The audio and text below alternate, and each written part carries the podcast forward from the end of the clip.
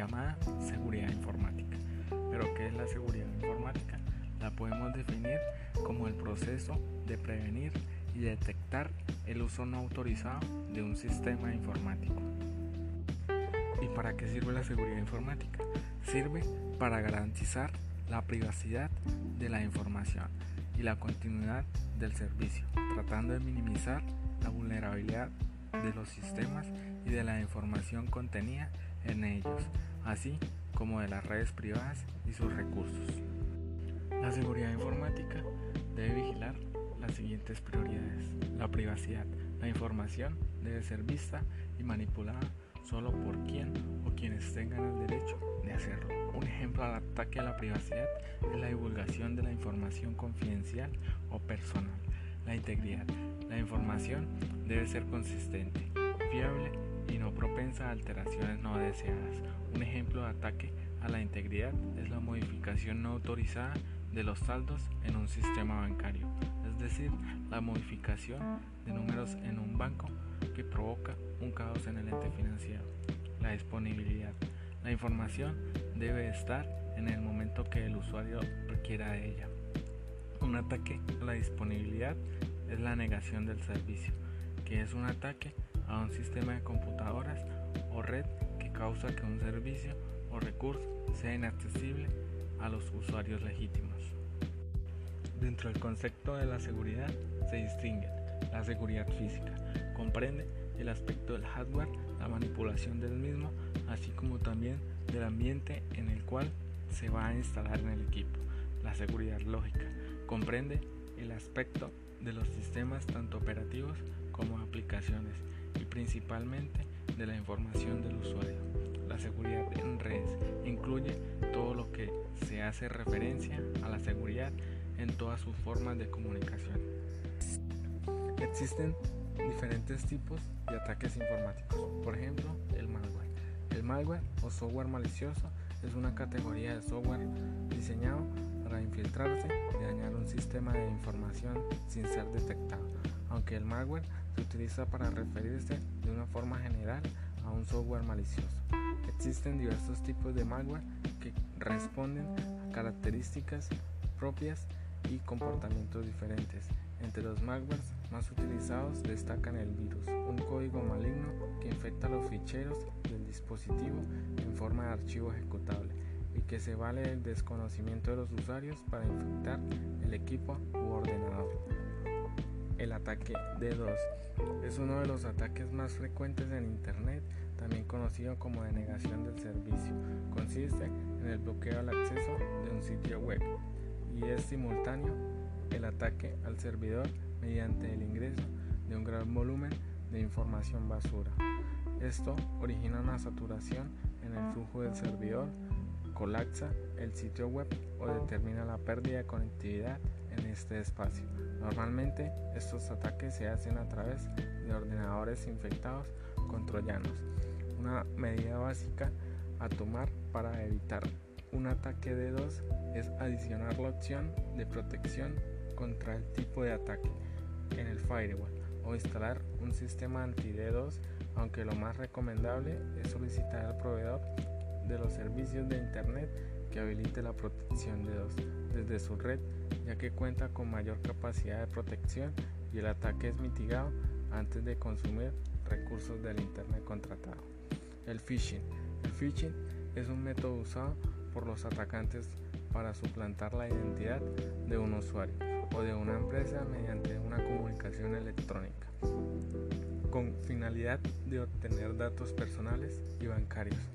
Bien, el phishing no es un ataque directo contra una web o servidores, es un método que busca desviar el flujo de clientes, ingresos o búsquedas hacia un portal falso, aunque focaliza sus ataques a tiendas o portales de venta online.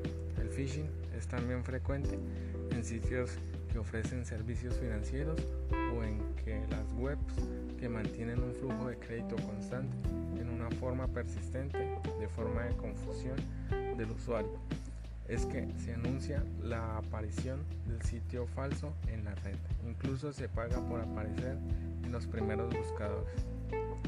Para evitar este tipo de ataques es, es importante verificar que el remitente de cualquier correo electrónico se corresponda con la entidad a la cual dice pertenecer y que no tenga letras o caracteres extraños. Otra forma de identificar estos sitios falsos es observar que la barra de direcciones aparezca la etiqueta de sitio web seguro y desconfiar de los enlaces inscritos en nuestros emails. El biting consiste en un ataque dirigido a infectar equipos y redes a partir de dispositivos de almacenamiento extraíbles como pendrives, tarjetas SD o discos duros externos.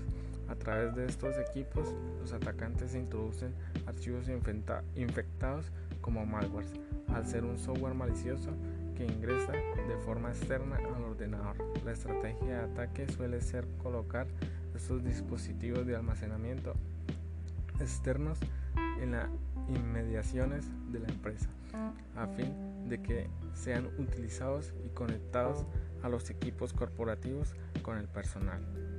Lógicamente, la mejor forma de evitar un ataque de este tipo sería concientizar a sus colaboradores sobre la importancia de no conectar dispositivos de almacenamiento desconocidos y de solo utilizar aquellos inventariados por la empresa. También hay distintos tipos de atacantes, como los aficionados. A veces se denominan script kiddies, generalmente son atacantes con poca o ninguna habilidad, que a menudo utilizan las herramientas existentes o las instrucciones que se encuentran en Internet para llevar a cabo ataques. Algunos de ellos son solo curiosos, mientras que otros intentan demostrar sus habilidades y causar daños. Pueden utilizar herramientas básicas, pero los resultados aún pueden ser devastadores. Los hackers. Este grupo de, de atacantes ingresa a computadoras o redes para obtener acceso, según la intención de la intrusión.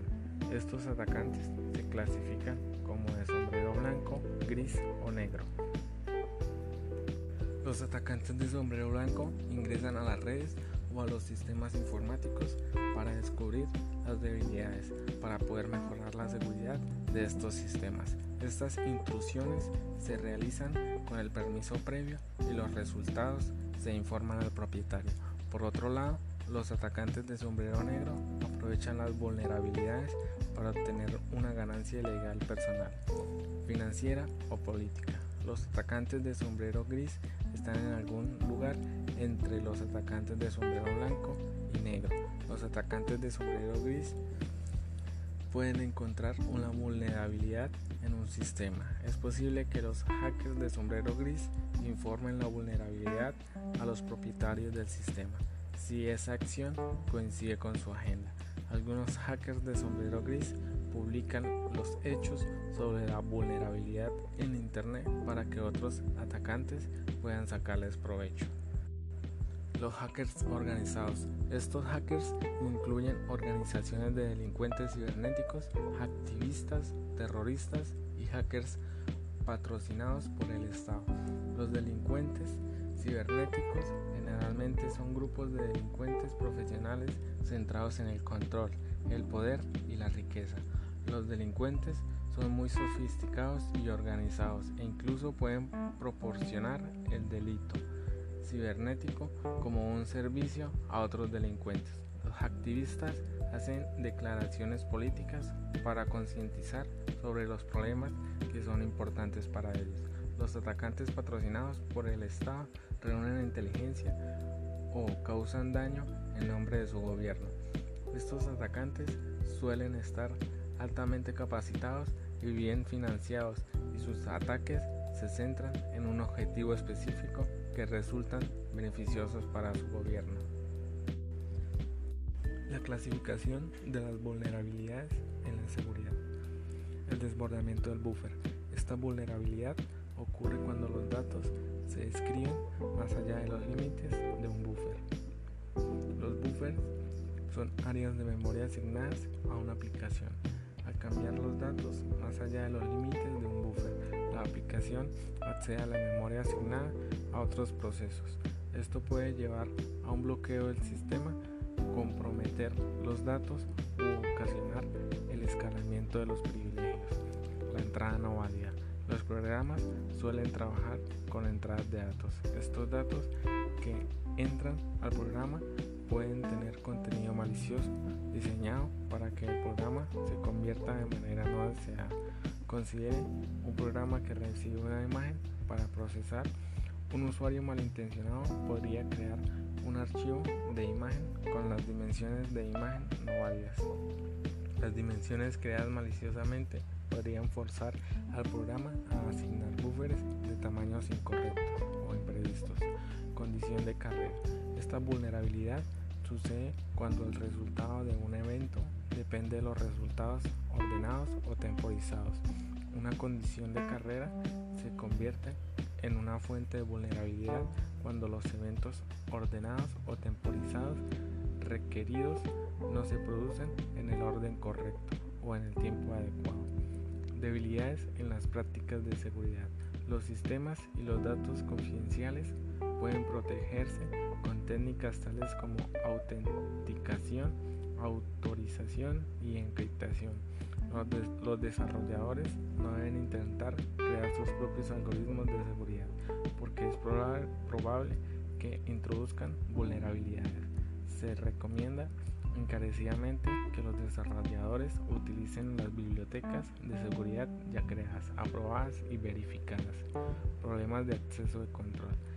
El control de acceso es el proceso de controlar quién hace qué y vaya desde la administración del acceso físico a los equipos hasta determinar quién tiene el acceso a un recurso, por ejemplo un archivo y qué puede hacer con este, como leerlo o modificarlo. Muchas vulnerabilidades de seguridad se generan por el uso incorrecto de los controles de acceso. Casi todos los controles de acceso y las prácticas de seguridad pueden superarse si el atacante tiene acceso físico a los equipos objetivo. Por ejemplo, no importa que haya configurado los permisos de un archivo, el sistema operativo no puede evitar que alguien eluda el sistema operativo y lea los datos directamente del disco.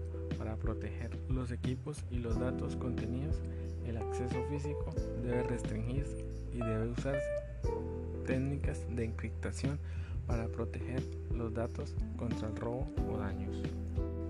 Proteja sus dispositivos informáticos. Mantenga el firewall encendido, ya sea un firewall de software o un firewall de hardware en un router. El firewall debe estar activo y actualizado para evitar que los hackers accedan a sus datos personales o empresariales.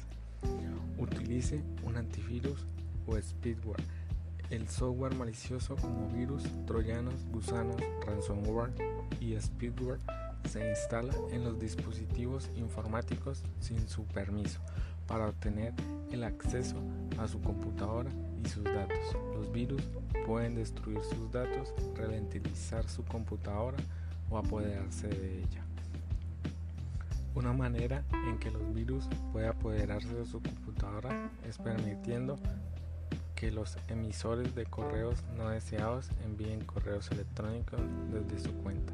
El spyware puede ser supervisar sus actividades en línea, recopilar su información personal o enviar anuncios emergentes no deseados.